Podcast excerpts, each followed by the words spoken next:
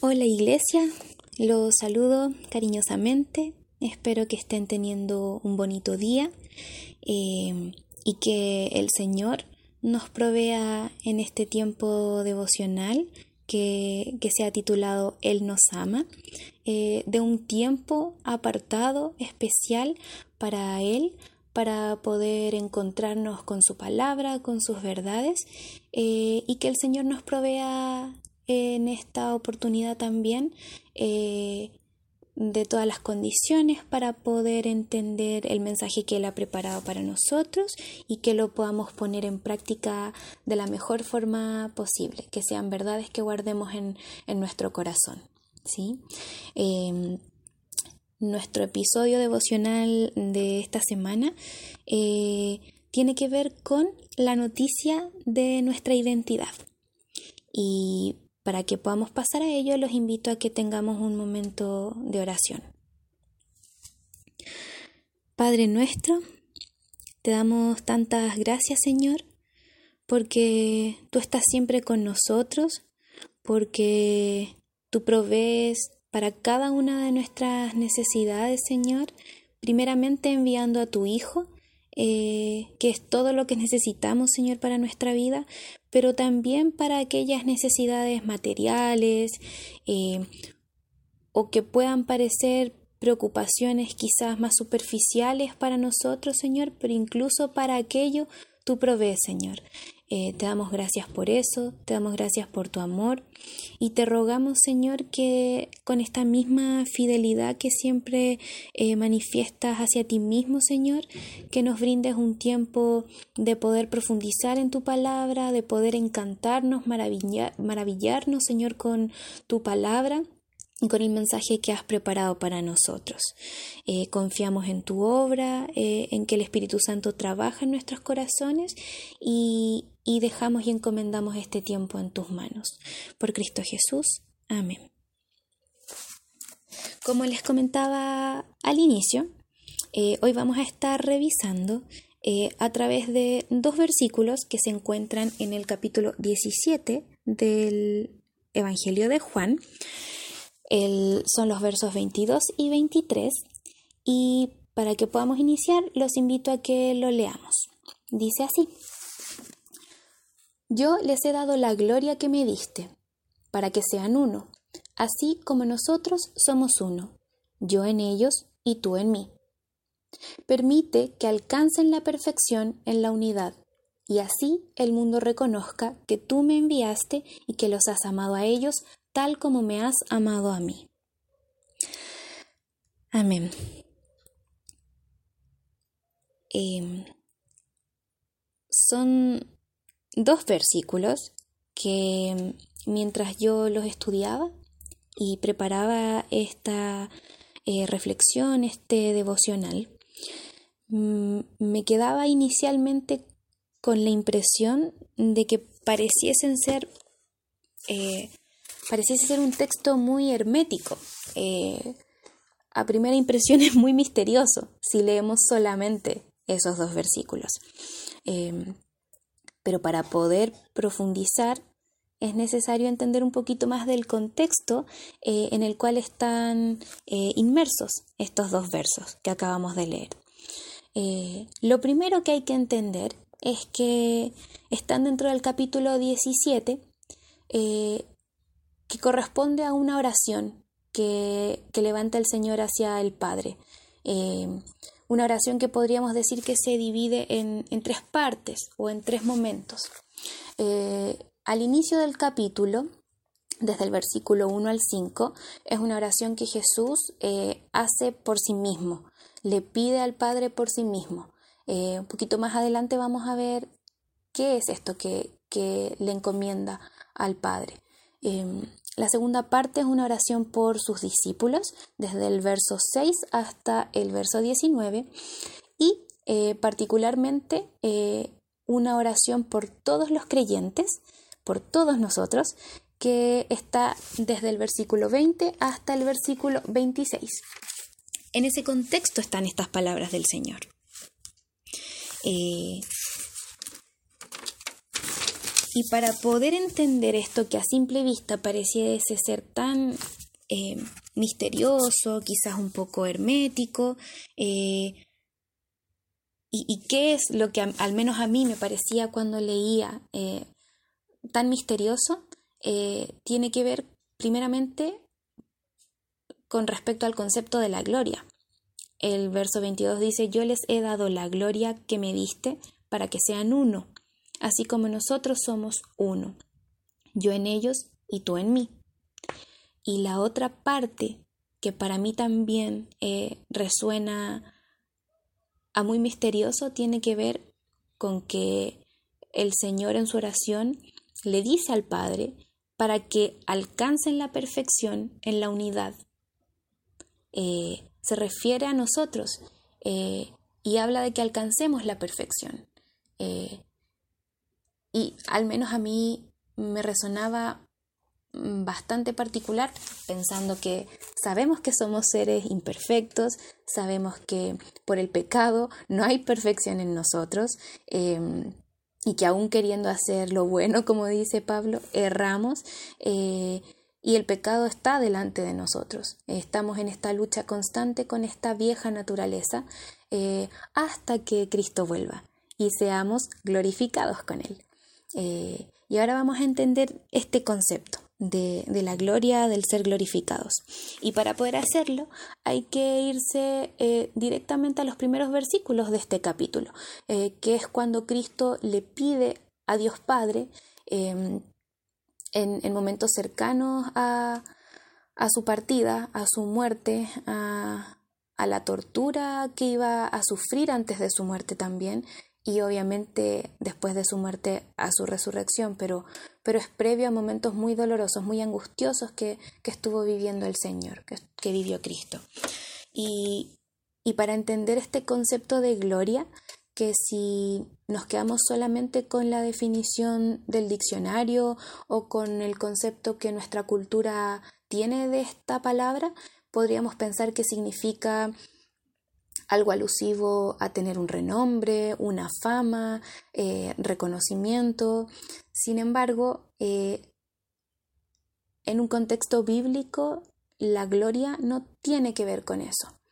Eh, bíblicamente la gloria solamente es debida al Padre, solamente la gloria es para Dios.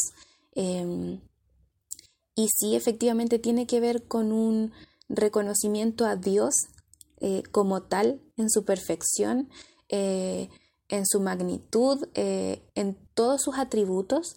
Em, y es más llamativo aún pensar que Cristo le dice al Padre, yo les he dado la gloria que me diste, porque obviamente nosotros no nos vemos perfectos, santos, como lo es Dios.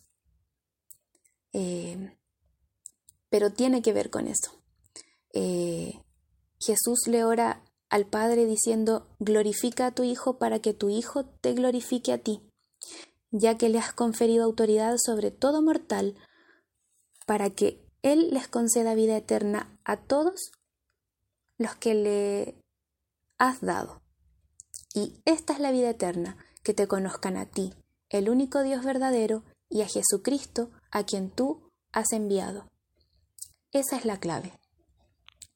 Eh, Cristo glorifica al Padre y el Padre glorifica al Hijo porque el reconocimiento dado a Dios, em, Cristo lo manifiesta.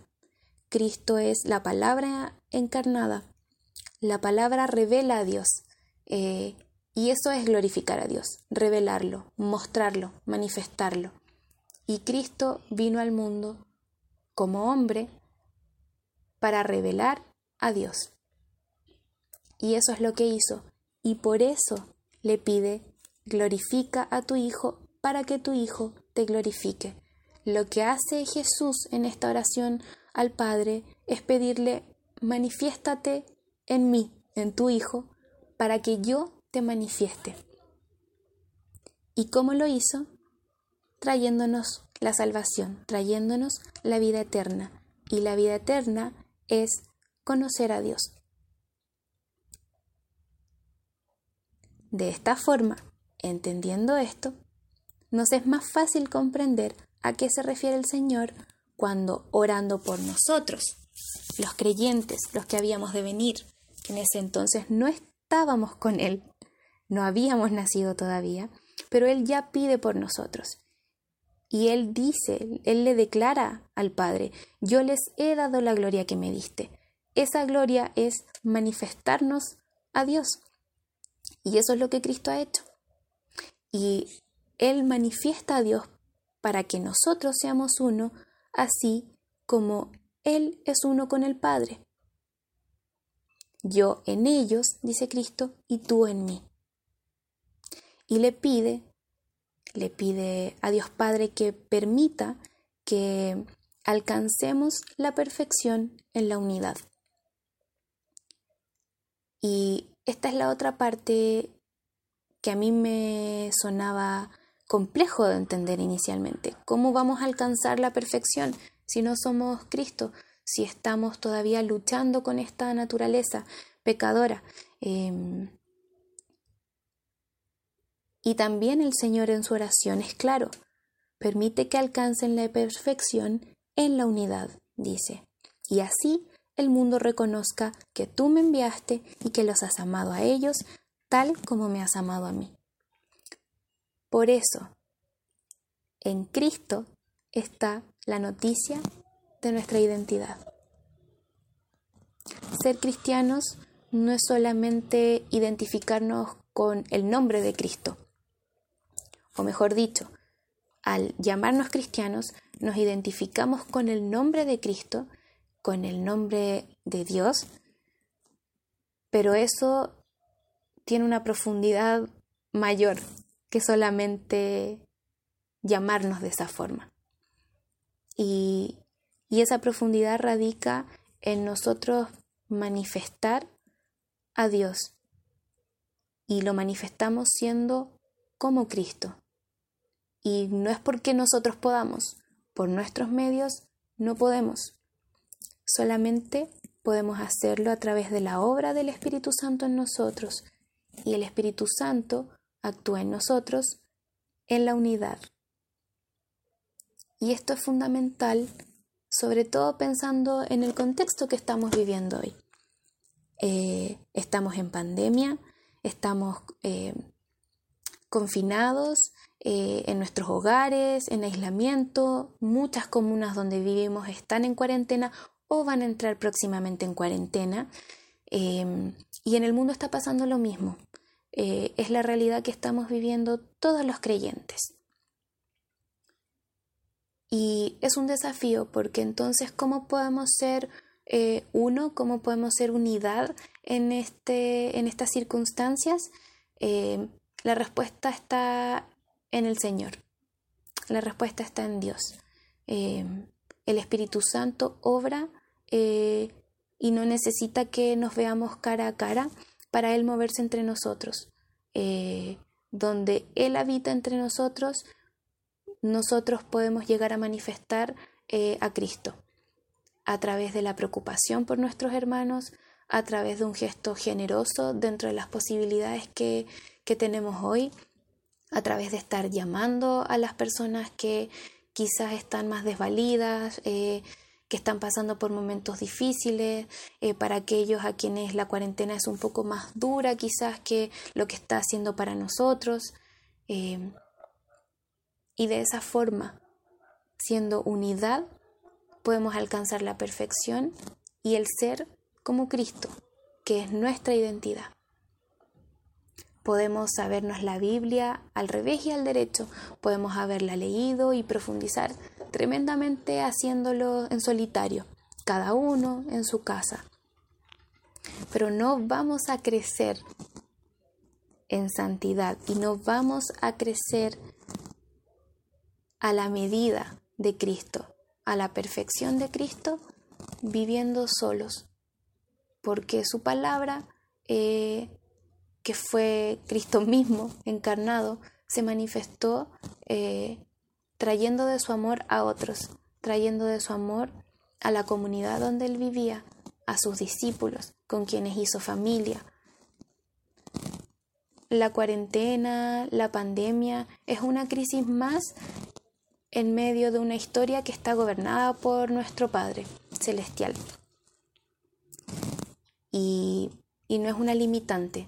Muchos hermanos antes que nosotros vivieron contextos de crisis, de pandemia, de guerra, de aislamiento, de dictaduras, lo, lo, han vivido y actualmente siguen viviendo en esas condiciones mucho más precarias eh, y más complejas que las que estamos viviendo nosotros. Y aún así, el Señor se mueve en ellos, el Espíritu Santo se mueve en ellos. Y el desafío hoy que tenemos nosotros es a seguir siendo eh, uno con nuestros hermanos eh, e ir creciendo en Cristo de esa forma, leyendo la palabra del Señor, orando unos por otros, eh, confesando unos a otros nuestras cargas, em, nuestros pecados, las áreas en que necesitamos ayuda.